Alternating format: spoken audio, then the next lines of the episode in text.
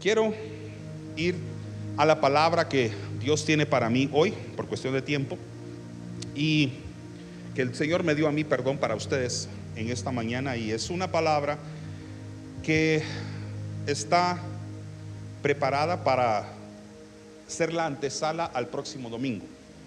Usted sabe que la música es un conjunto de sonidos. Pues, me imagino que eso sí sabe, ¿verdad? Es un conjunto de sonidos. Eso es la música, es un conjunto de sonidos. Pero también es un conjunto de silencios. Yo quiero hablar sobre el silencio. El próximo domingo voy a hablar sobre el sonido, lo que es audible. Hoy quiero hablar sobre el poder del silencio. Y así se titula el mensaje de este domingo, para los que les gusta notarlo, el poder del silencio. Vamos a empezar haciendo lectura del primer libro de Reyes, capítulo 19.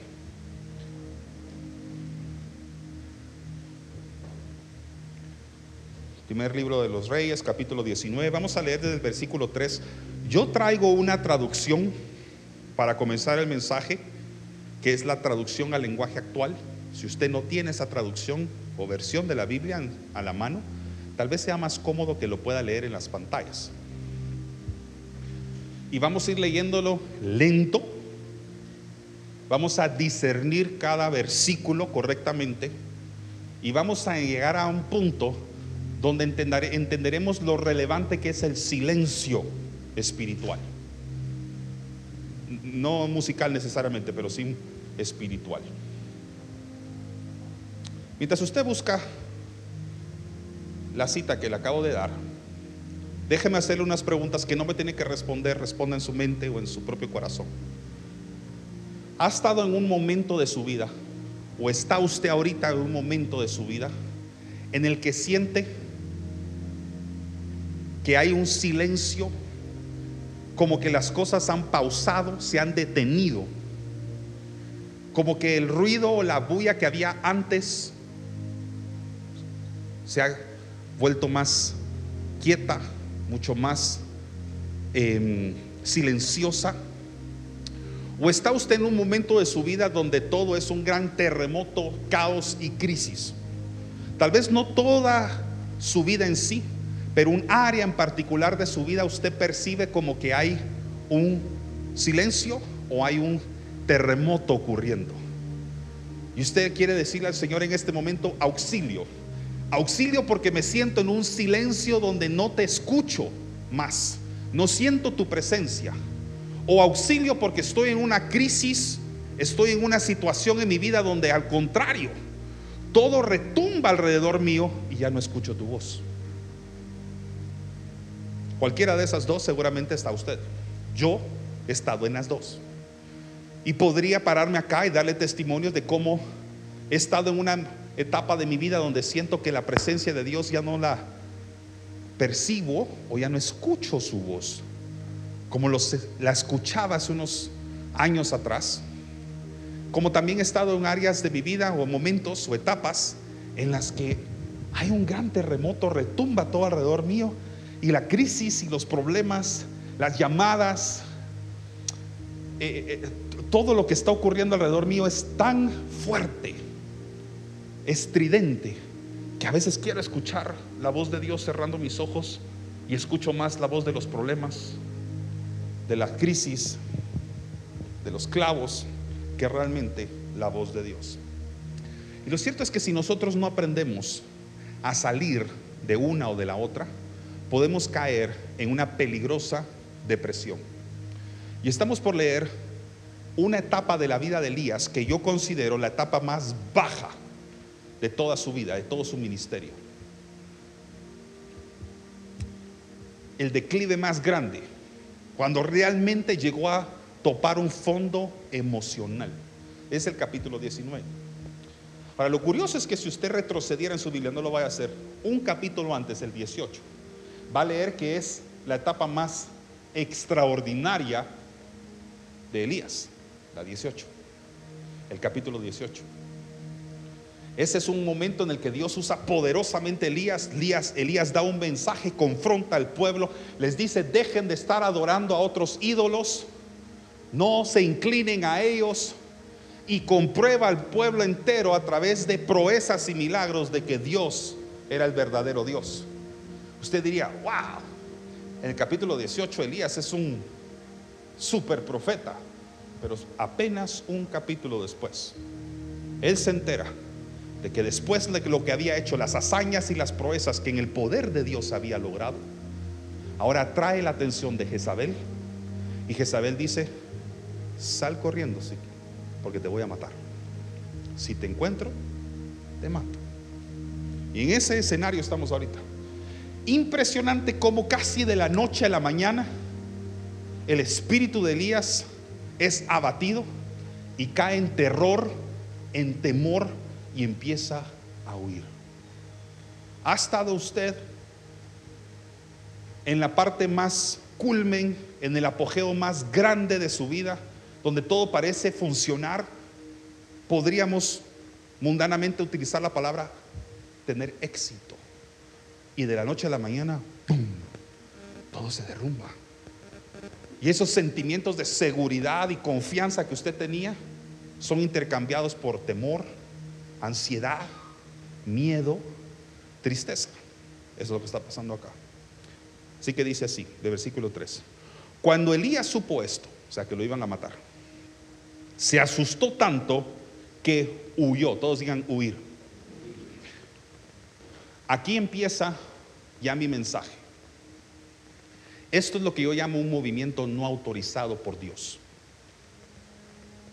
Dios no autorizó ese movimiento. Esta fue una decisión de Elías de querer escapar ante la noticia que había escuchado. El primer paso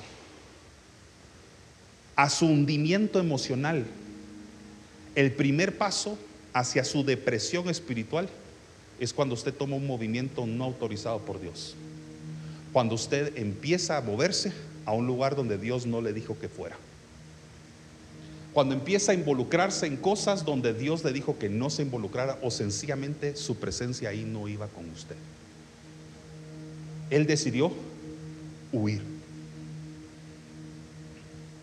Y huyó a Berseba, en el territorio de Judá.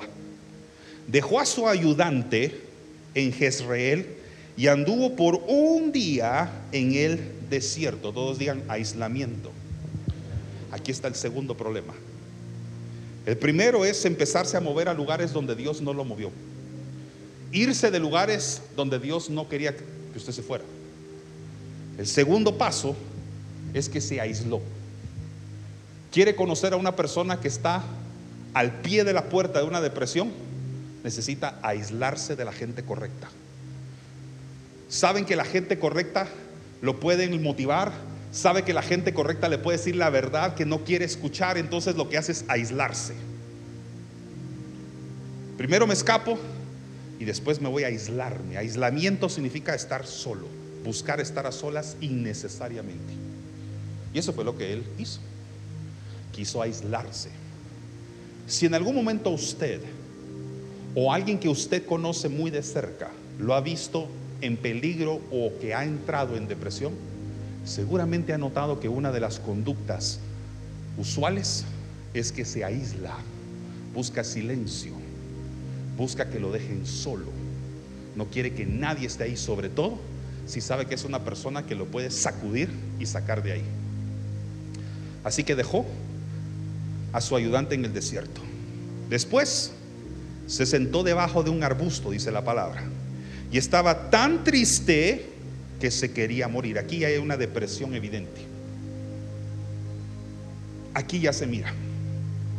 Cuando usted llega a un nivel de tristeza tan bajo que quiere morirse, es porque de verdad usted ya perdió la esperanza de vivir y usted ya está entrando o ha entrado en una depresión.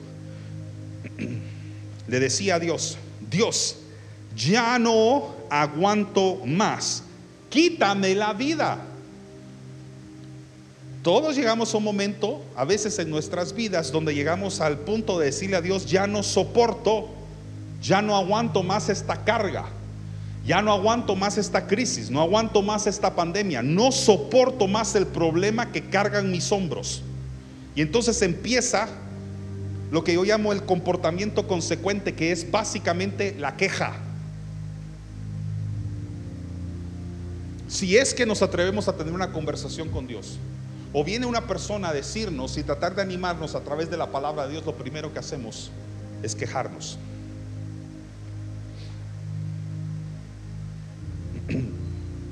Así que se acostó debajo del arbusto y se quedó dormido. Dormido. ¿Quiere ver otro de los síntomas de una persona que ha entrado en depresión? Todo el tiempo quiere dormir. Entre más pueda huir de la realidad en la que está, mejor. El sueño se convierte en una válvula de escape, una puerta de escape a la realidad que no quieren sus ojos ver. Entonces, ¿qué hace aparte de aislarse? Dormir, dormir y dormir.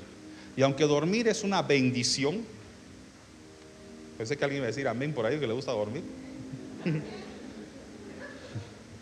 Lo cierto es que hay un tiempo para ello y hay un tiempo para permanecer despierto.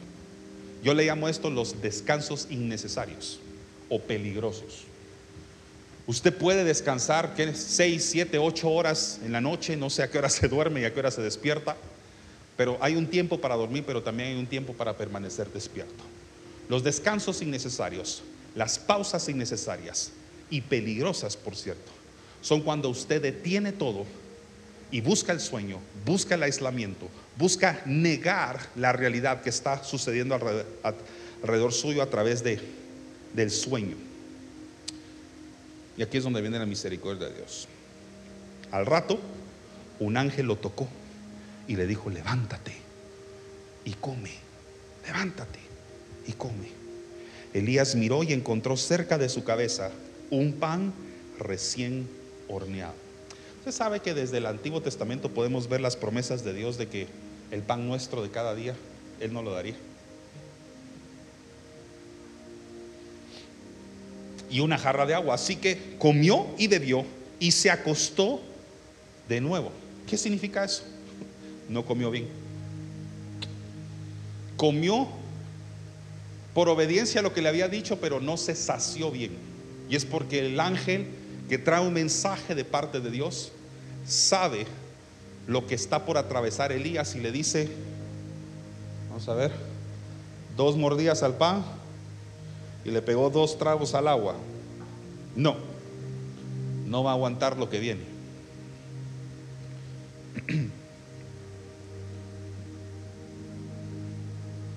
El ángel de Dios fue por segunda vez, tocó a Elías y le dijo, levántate y come, pues el viaje será largo y pesado.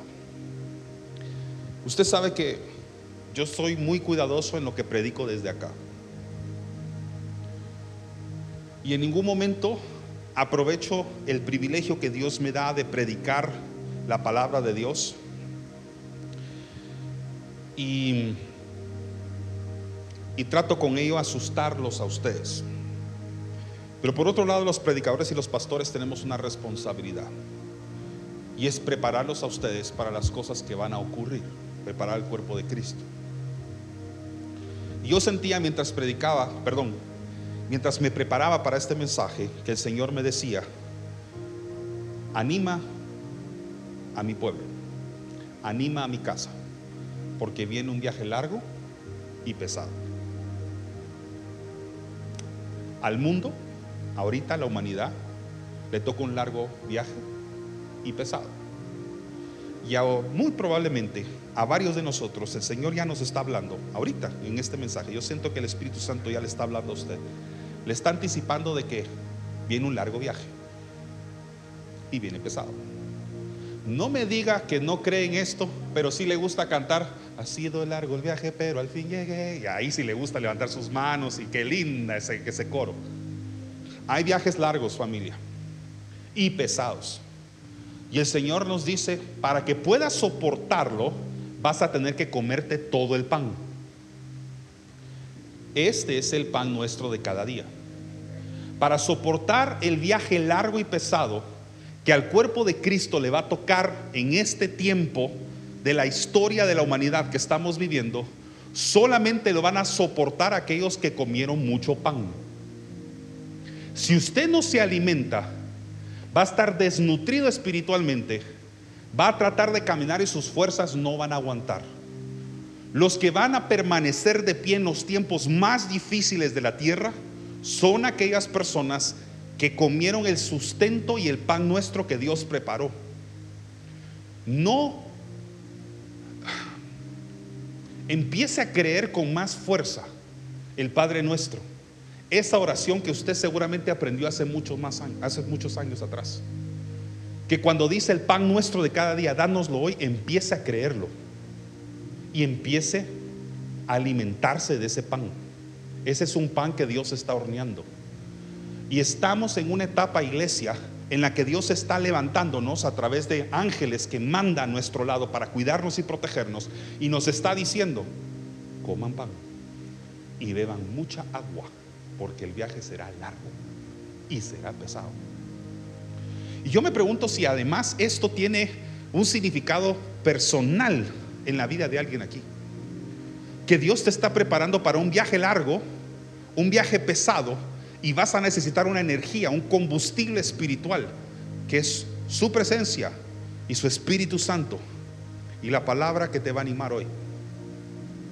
Si tú estás ahorita en un movimiento no autorizado, es muy probable que el Señor te, va, está mandando de regreso a donde Él quiere que te actives. Elías había huido, había huido, había salido huyendo ante la amenaza de Jezabel pero ahí va sin el permiso de Dios, sin la autorización de Dios. Y si usted estudia la vida de los profetas, va, va a encontrar que los profetas no hablaban nada que Dios no le dijera, ni iban a lugares donde Dios no les decía que fueran. Entonces aquí tenemos ahora un profeta que se fue a un lugar donde Dios no lo mandó. Y por eso al final de la historia le adelanto un poquito lo que va a ocurrir Dios después de que lo levanta, lo nutre y lo fortalece, le dice, ahora regresa al lugar de donde veniste. De ese lugar de donde saliste, ahora vas a regresar allá y te voy a corregir la perspectiva que tenías. Y por eso me pregunto, si a alguno de ustedes Dios les está hablando ya y les está diciendo, te moviste de un lugar donde Dios no te permitió que te movieras. Y por eso te está trayendo de regreso a casa, de regreso a su presencia. Te está corrigiendo el rumbo nuevamente. A eso viniste hoy también. Por segunda vez tocó a Elías y le dijo, levántate y come, pues el viaje será largo y pesado. Entonces Elías se levantó, comió y bebió. Ahora sí se tragó todo esto. Y se comió el pan completo. Esa comida, solo imagínense qué tipo de comida habrá sido. Le dio fuerzas para viajar durante 40 días y 40 noches hasta que llegó al monte Oreb, que es el monte de Dios. Dios lo preparó para encontrarse con Él. Y por eso este es un mensaje de amor, es un mensaje de misericordia. Porque tú estás entrando en una etapa emocionalmente difícil. El mundo está cayendo en una etapa emocionalmente muy dura. Y yo puedo comprender que las personas que no tienen esperanza en Dios, puedan estar ahorita huyendo. Lo que Dios no puede permitir es que sus hijos, los hijos que confían en Él, los hijos que Él mismo engendró espiritualmente, estén ahorita huyendo a cuevas innecesariamente por terror y por miedo. Cuando apenas un capítulo antes tú tenías fuerza espiritual, tú hacías todo lo que Dios te mandaba hacer Dios sobraba poderosamente a través tuyo, como en el capítulo 18 con Elías. Y ahora estás en el capítulo 19 en tu vida y el Señor te dice, ¿a dónde estás yendo? ¿De qué estás huyendo? ¿Quién dijo miedo?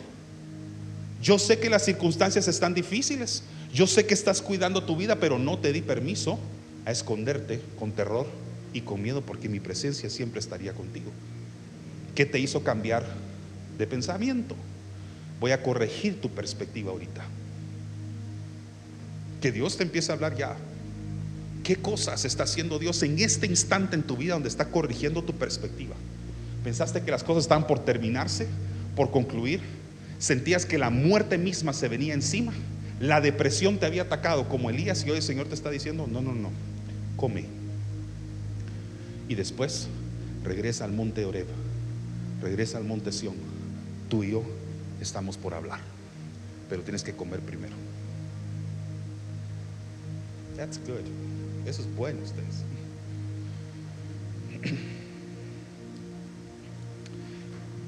Así que fue al monte de Dios y ahí encontró una cueva y se quedó a pasar la noche. Pero Dios le habló de nuevo. Por eso este es un mensaje de amor. Este es un mensaje de misericordia. No es para dejarlo usted en la cueva. No es solo para hacerlo sentir mal. Es para decirle que aún si usted se sigue escondiendo, Dios lo va a sacar de la cueva de sus pensamientos, terror y miedo. Él le dice, ¿dónde voy? Así. Ah, Pero Dios le habló de nuevo y le preguntó, ¿qué estás haciendo acá? ¿Qué estás haciendo acá? ¿Qué estás haciendo aquí, Fernando? ¿Qué estás haciendo aquí, Josh? ¿Qué haces acá? Ahora quiero que le preste atención a la respuesta de Elías, porque el corazón de Elías todavía no ha sido corregido. Está en proceso. Y le contestó, yo me he preocupado mucho por obedecerte, pues tú eres el Dios Todopoderoso. ¿Dónde está la, dónde está la respuesta correcta? No está ahí. La pregunta fue, what are you doing? ¿Qué estás haciendo? Y la respuesta es, yo me he preocupado mucho por obedecerte, pero allá no te obedecieron, ya mataron a todos, todo ya se hizo lata, ya no mira. Y solo el Señor te está preguntando, ¿qué estás haciendo aquí? ¿Qué haces acá? Para los que llevan años escuchando mis prédicas, personas correctas en el lugar correcto y en el tiempo correcto. ¿Qué estás haciendo acá? Es una pregunta de ubicación. What are you doing? ¿Qué estás haciendo? Yo me he preocupado mucho por obedecerte, pues tú eres el Dios todopoderoso. El pueblo de Israel ha abandonado el pacto que tiene contigo, ha destruido tus altares, ha matado a tus profetas. Solo yo estoy vivo.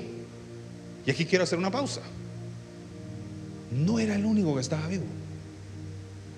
Más adelante en la historia, si sigues leyendo, vas a dar cuenta que dice, no, es más, hay 700 hombres todavía que están vivos.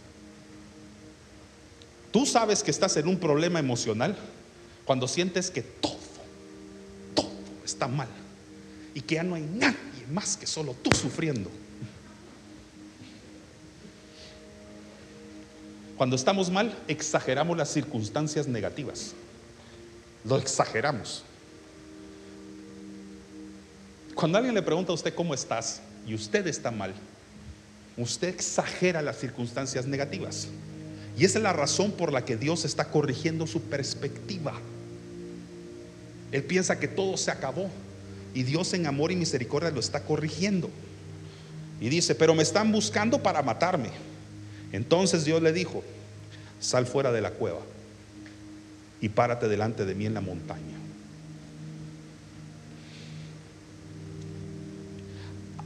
¿Estará Dios hablando de alguien aquí? Diciendo que se salga de la cueva. De la cueva de tus pensamientos, de la cueva de tus ideas, donde lo único que estás recibiendo son pensamientos negativos que te están hundiendo emocional, psicológica y espiritualmente. Y creo que viniste a un lugar como la casa de Dios para que Él te diga, sal de esa cueva. Y vas a tener un encuentro conmigo. En ese momento Dios pasó por ahí. Y de inmediato sopló un viento fuerte que estremeció la montaña y las piedras se hicieron pedazos. Pero Dios no estaba en el viento. Ahora yo no sé si usted sabe utilizar su imaginación como a mí me gusta hacerlo. No, me, no es que me guste predicar únicamente a manera sensorial, pero por un instante trate de imaginarse a Elías en ese lugar, como que entre con un pie adentro y un pie afuera de esa cueva. Y empieza un viento fuerte a soplar. Dice que se quebraban las piedras. Así que deje de pensar que fue una brisita, así como, qué rico se quebraban las piedras. Esto fue un gran vendaval. Pero Dios no estaba en el ruido. Dios no estaba en los sonidos. Algunos saben a dónde voy. Después del viento hubo un terremoto. Pero Dios tampoco estaba en el terremoto. Ahora imagínese que empieza a sacudir la tierra. Y seguramente, dijo Elías, aquí me va a empezar a hablar Dios. Hoy sí me va a corregir. Hoy sí voy a de plano sentir su presencia, pero Dios no estaba tampoco en el temblor ni en terremoto. La paró. En nueve en la escala de Richard. Mm, así fuerte. Después el terremoto, del terremoto hubo un fuego, pero Dios tampoco estaba en el fuego. Yo no sé si usted en algún momento ha estado cerca de fuego. No me refiero a, un, a una fogata donde usted asa marshmallows y salchichas. Hablo de estar cerca del fuego. Un fuego que arde, un fuego que quema, un fuego que puede llegar a ser hasta audible de las llamas que salen de él. Pero Dios tampoco estaba ahí. Y esto debe haber sorprendido mucho a Elías, porque Elías conocía la historia de sus antepasados. Y Dios ya se había mostrado en vientos, columnas de fuego. Dios ya había hecho temblar la tierra, así que habrá dicho, de plano que Dios se va a expresar aquí, me va a hablar. Ninguno de los tres en esta versión, mire lo que dice. Cuando Elías, perdón, cuando Elías lo escuchó, ah, no, ¿dónde voy? Así. Ah, Después del fuego se oyó el ruido delicado del silencio. Solo Dios hace esas cosas. ¿Alguien me puede explicar cómo es el ruido del silencio?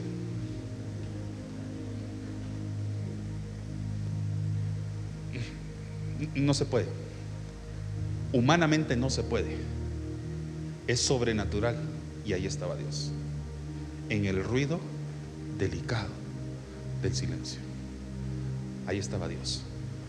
Dios no se manifestó en el terremoto, ni en el viento, ni en el fuego, sino que en los silencios. Hace unos instantes, cuando comencé el mensaje, les hablaba que el próximo domingo voy a predicar sobre la música. ¿Qué es la música si no es por los silencios?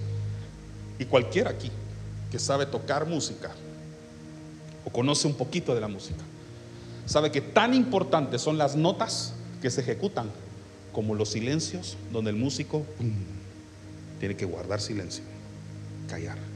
El hecho de que exista un silencio en un pentagrama no significa que no haya música, significa que usted no tiene que tocar.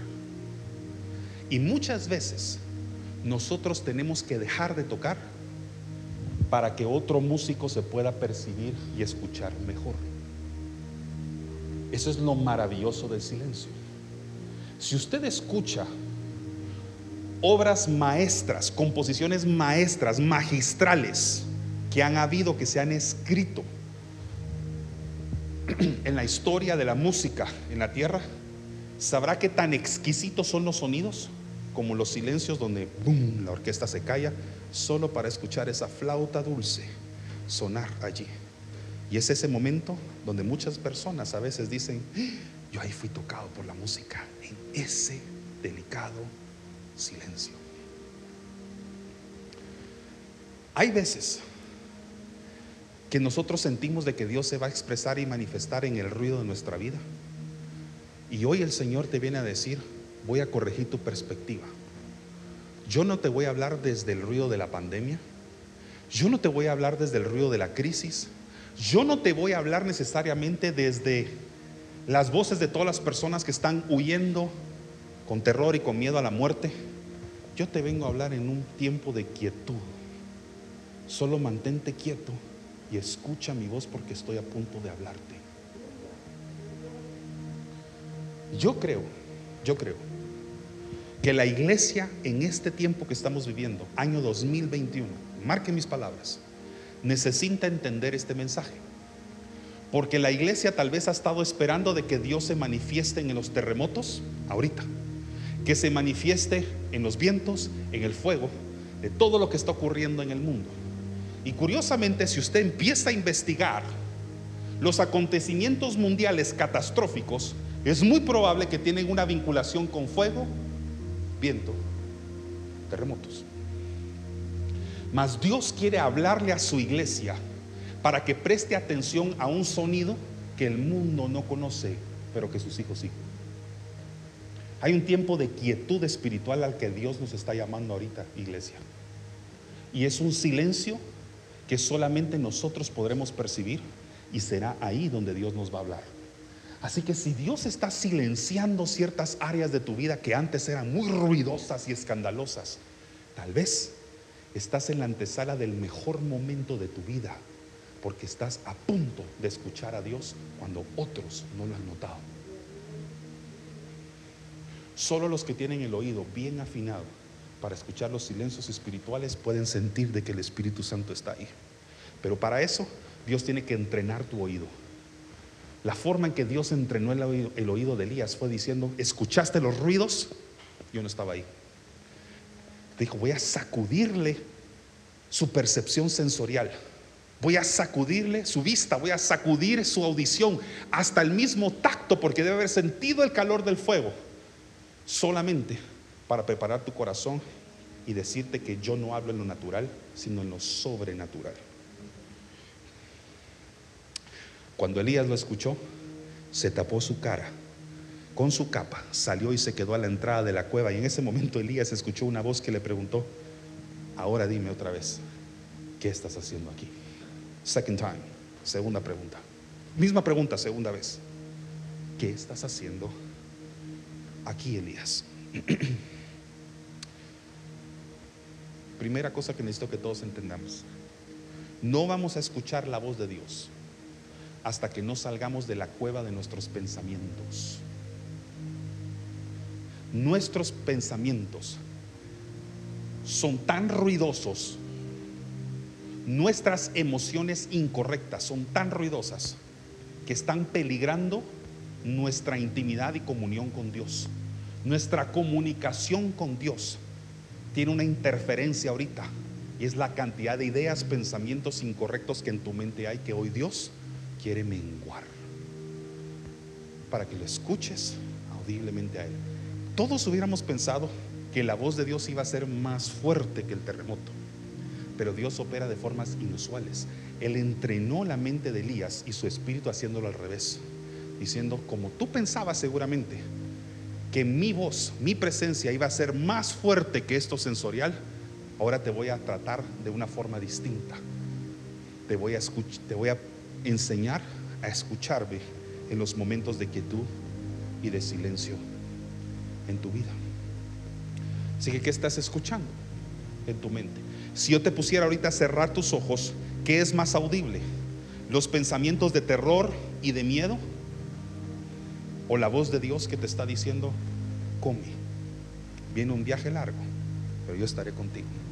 Te voy a mandar a hacer algo. Los que estuvieron el domingo pasado, voy a activar un ministerio en ti, un llamado, te voy a dar un mensaje y te voy a revelar mi propósito. A los que estuvieron el domingo pasado entendieron muy bien esa parte. Pero para eso necesito que silencies, le bajes el volumen al ruido del mundo para que puedas escuchar mi voz sonar dulcemente hablando a tu corazón. Hay frecuencias. Esta parte sí me va a costar explicarlo sin... Eh, me va a costar explicarlo con lenguaje sencillo, pero hay frecuencias, ondas senoidales, que son esas ondas que se van así, mire, en un sonido. Se ha visto dibujadas. Que sobrepasan la, la capacidad de un hombre de poderlas escuchar. El hombre tiene un rango de frecuencias entre 20 hercios y 20 mil hercios. 20 hercios es la frecuencia más baja que existe que el hombre pueda sentir y muchos ni siquiera lo llegamos a escuchar realmente. Es un fuerte. Por eso a veces reaccionan los perros y a ciertos animales a los terremotos que nosotros ni siquiera habíamos sentido al principio. Son retumbar de la tierra. Se llaman frecuencias subsónicas porque está abajo de los 20 hercios. Y aparte están las frecuencias arriba de los 20 mil hercios. Que ese es un tío que ahorita ni lo puedo reproducir. Es muy alto. Tan alto que muchos humanos tampoco escuchan el 20 mil hercios. Yo francamente creo que ya perdí eso. Yo tal vez llego a 16 mil, 15 mil. Es muy alta.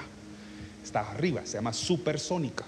Los supersónicos no solamente son los personajes esos animados de la caricatura, ¿sí? Supersónico, va arriba del sonido. Dios quiere hoy decirte, yo no voy a hablarte en un rango de frecuencia natural, va a ser supersónica, porque es sobrenatural. No te voy a escuchar aquí donde todo el mundo oye. Todo el mundo oye terremoto, vientos y fuego. Yo voy a entrenar tu oído a escuchar mi voz de una forma diferente. Y esa es la palabra, esa es la voz que te va a acompañar en el viaje largo y pesado que estás por emprender, iglesia. Así que presta atención. Esto es para ti. Diga, esto es para mí. Bueno, pues, cuatro. Esto es para usted. Job 33. Mire cómo Dios le va a hablar ahorita a través de su palabra. No voy a sobrepredicar esta cita porque siempre he creído que la Biblia se predica por sí sola. No quiero sobrepredicar esta parte porque aquí quiero que el mismo Espíritu Santo a través de la palabra le hable a usted. No me quiero meter ahí. Job 33 dice así, desde el versículo 12. ¿Por qué te quejas de que Dios no te responde? Ay, ya me está hablando el Señor. Yo sé que algunos ya dijeron, ah, yo estaba ahí. ¿Por qué te quejas de que Dios no te responde? Estás muy equivocado. Te dice la Biblia, no yo. Dios es más grande que nosotros. Tal vez no nos damos cuenta, pero Dios no deja de hablarnos. Oh, oh, oh. El hecho de que usted no escuche no significa que Dios se ha silenciado. El hecho de que usted ya no lo oiga no significa que Él dejó de hablarle. Significa que usted dejó de leerlo. Esta palabra es eterna. Es para siempre. Deje de estar diciendo de que ya no oye a Dios. Él sigue hablando. Algunas veces nos habla en sueños. Eso es precioso.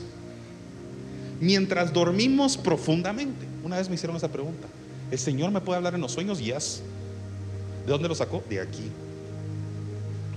Otras veces nos habla a qué? Al oído. O sea que el Señor puede hablarle audiblemente o a su espíritu. Deje de decir de que Dios no lo escuche. Deje de pensar de que Dios no escucha sus súplicas. Dios sí te escucha. Claramente nos advierte que ya no hagamos lo malo ni sigamos siendo orgullosos. Versículo 18. Así nos libra de la muerte. Iglesia, hay momentos en que tu silencio va a durar más que tu propia boca. Hay momentos en los que no va a haber nada, nada de música, nada de sonidos. Y ahí tu adoración va a fluir mejor. El próximo domingo dedicaremos suficiente tiempo a los sonidos. Ahorita es tiempo de dedicarle a Dios también los silencios de nuestras vidas y decir, ahí también el Señor me habla. El hecho de que haya un silencio en un pentagrama no significa que no hay música o que dejó de haber música.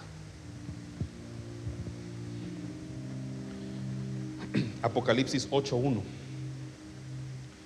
Aún en el cielo habrá silencio, dice la Biblia, durante media hora. Y eso, que en el cielo hay sonidos todo tiempo. Santo, santo, santo, están diciendo los ángeles continuamente. Pero, dice la Biblia en Apocalipsis capítulo 8, que habrá un silencio. Y aquí está. Cuando abrió el séptimo sello, que por cierto, el séptimo sello, siete viene después del seis.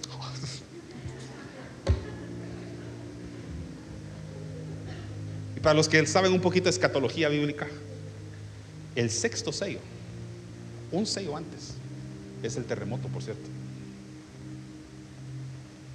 O sea que el séptimo sello, que es el que vamos a leer del silencio, curiosamente, después de un terremoto. Lo mismo que sucedió con Elías. Se hizo silencio en el cielo como por media hora.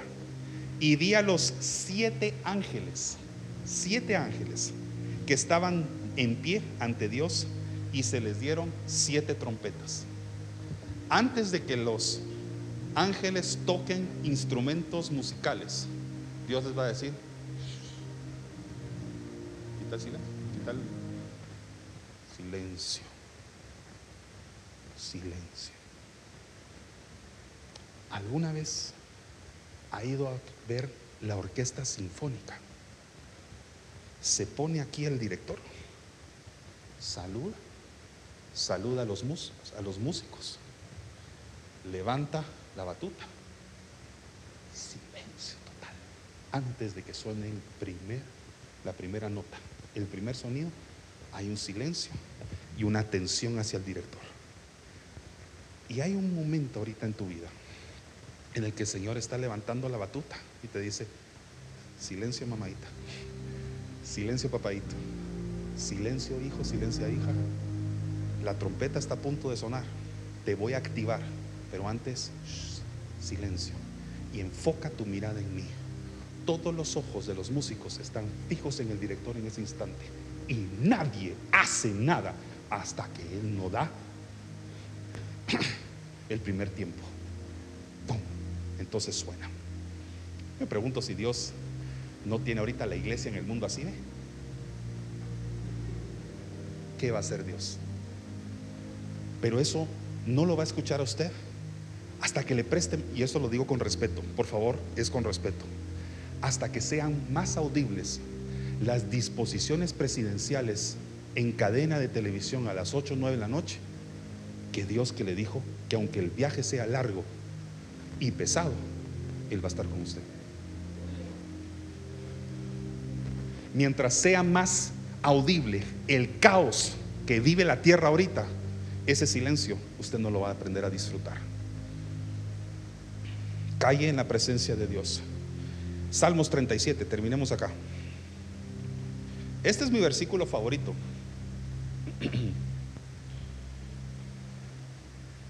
De los salmos.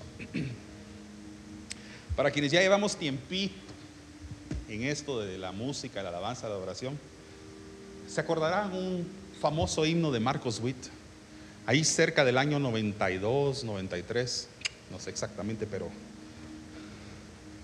eh, cuando él y cantó una canción sobre el Salmo 37. Oh, ven, ven y deleítate en el Señor, y Él te concederá las peticiones de tu corazón. ¿Se acuerdan? Bueno, pues deleítese.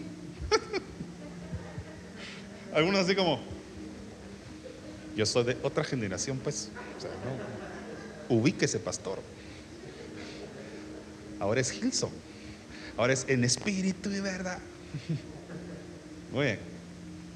Pues Dios, le- ese es el mismo ayer, hoy y siempre yo. Quiero corregir una cosa. Las canciones de alabanza de oración no tienen fecha de expiración. Usted no le puede poner fecha de caducidad a lo que nace del Espíritu. Dios es el mismo ayer, hoy y siempre. Si algo nació, fue concebido por el Espíritu Santo, no puede decirle usted, ah, eso ya está pasado de moda. No se le ocurra decir eso.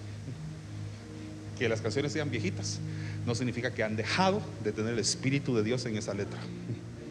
Es para los que les gusta todavía las de antes. Muy bien, a mí también.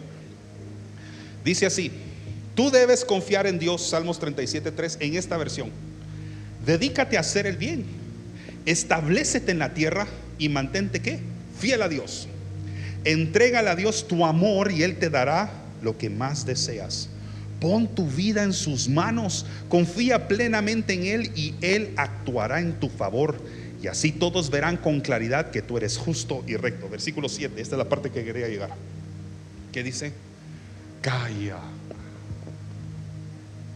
Calla en presencia de Dios y espera pacientemente a que actúe. Y no te enojes por causa de los que prosperan ni por los que hacen planes malvados.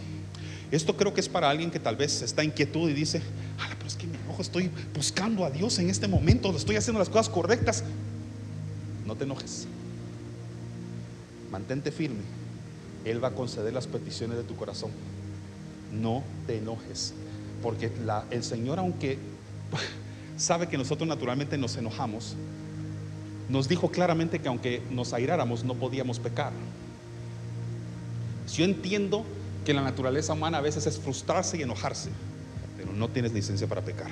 Y tal vez por eso el Señor te manda la advertencia ahorita, en este momento, y dice, no te enojes por causa de los que están prosperando. No te enojes contra Dios porque tus circunstancias las estás comparando con el éxito de otras personas. Estás cayendo en depresión y te estás enojando con Dios porque es que ¿por qué? Que todas tienen hasta novio, yo no. Da risa, pero es real. Es que todos tienen éxito, yo no. No te enojes, ni mucho menos por los planes que hacen los malvados. Yo estoy haciendo las cosas bien y los que hacen mal y están en pecado y todo, mira, para ser más felices. Es lo que tú crees. Dios está corrigiendo tu perspectiva hoy. El viaje va a ser largo, va a ser pesado, pero Dios te está diciendo, vení a comer. Come de mí. Come de mi pan. Come de mi cuerpo. Come de mi palabra. Y vas a soportar el viaje 40 días, 40 noches o lo que sea que llegue a durar. Iglesia, esa es una exhortación para todos. El Salmo 46, 10 dice, estad quietos y sabed que yo soy Dios. ¿No será que es importante que entremos en una etapa de quietud? ¿A cuántos Dios ya les habló? Yo creo que necesitábamos entender eso de ahorita, ¿no? Cerremos nuestros ojos. Yo siento que Dios ya, ya dijo lo que tenía que decir. Y permíteme orar. Si tú estás atravesando ahorita una etapa semejante a la que Elías tuvo que atravesar. Estás pasando o atravesando un cambio en la que tu vida tenía mucha actividad a la que ya te habías acostumbrado. Actividad a la que tú ya podías decir, tengo la etiqueta del éxito, el sello de la perfección Y hoy el Señor dice, pero ten cuidado de no moverte a lugares no autorizados. Ten cuidado con esas pausas que quieres tomar. Hoy el Señor quiere corregir perspectivas aquí en su pueblo y en sus hijos. Y Dios te está diciendo, no te metas ni te acomodes en esas cuevas peligrosas donde tus pensamientos están ahogando tu fe. Están estorbando la confianza que durante tanto tiempo has tenido en mí. Has visto mi mano misericordiosa actuar. Antes dependías del dinero, ahora dependes de mí. Antes dependías de un cheque, ahora dependes de mí. Antes dependías de la aprobación de los hombres, ahora dependes de mí. Antes dependías de la promoción en tu trabajo, ahora dependes de mí. Eso es lo que el Señor está hablando hoy a su pueblo y a su casa. Viene un tiempo donde va a romper toda codependencia o dependencia que tenías a cosas a las que Dios dice son un estorbo para que escuches mi voz en el silencio donde yo quiero hablar. Ya no voy a hablar en los tormentos, ya no voy a hablar en las cosas ruidosas o bulliciosas de este mundo ya no te voy a hablar desde la pandemia, no te voy a hablar de la crisis. Iglesia, ahora voy a hablarte en los tiempos de quietud. Mantente quieta, iglesia, y ved que yo soy Dios. Salmos 46. Este es un tiempo en el que vas a ser agradecido por la quietud y los momentos de silencio que Dios mismo está provocando. Va a entrenar tu oído para que lo escuches como no lo habías oído antes. Espérate para una afinación espiritual en el nombre de Jesús. Gracias Señor. Bendigo la vida de tus hijos. Bendigo sus oídos para que te escuchen a ti Señor en el nombre de Jesús hablando. Que los tiempos de quietud nos acerquen más a ti. Te bendecimos por los tiempos en los que nos has hablado desde los truenos, pero hoy queremos bendecir también los tiempos en los que nos hablas en un silencio que tal vez muchos ya no oyen es una frecuencia que solamente entre tú y yo podemos escuchar. Quiero invitarte, iglesia, a que como nunca antes intensifiques tu comunicación con Dios a través de la oración. Y a través de tu adoración personal con Él, no la colectiva nada más, como la que hicimos hoy, una manera personal con Él, que la intensifiques en el nombre de Jesús. Y cualquier persona que haya estado en peligro o que haya entrado en una depresión emocional, en el nombre de Jesús, nombre que es sobre todo nombre, te declaro sano psicológica, emocional y hasta espiritualmente también. Invocando el nombre de Jesús, no el mío, sino que el de Rey de Reyes y el Señor de Señores. Su gracia, su amor y su favor estén sobre ti.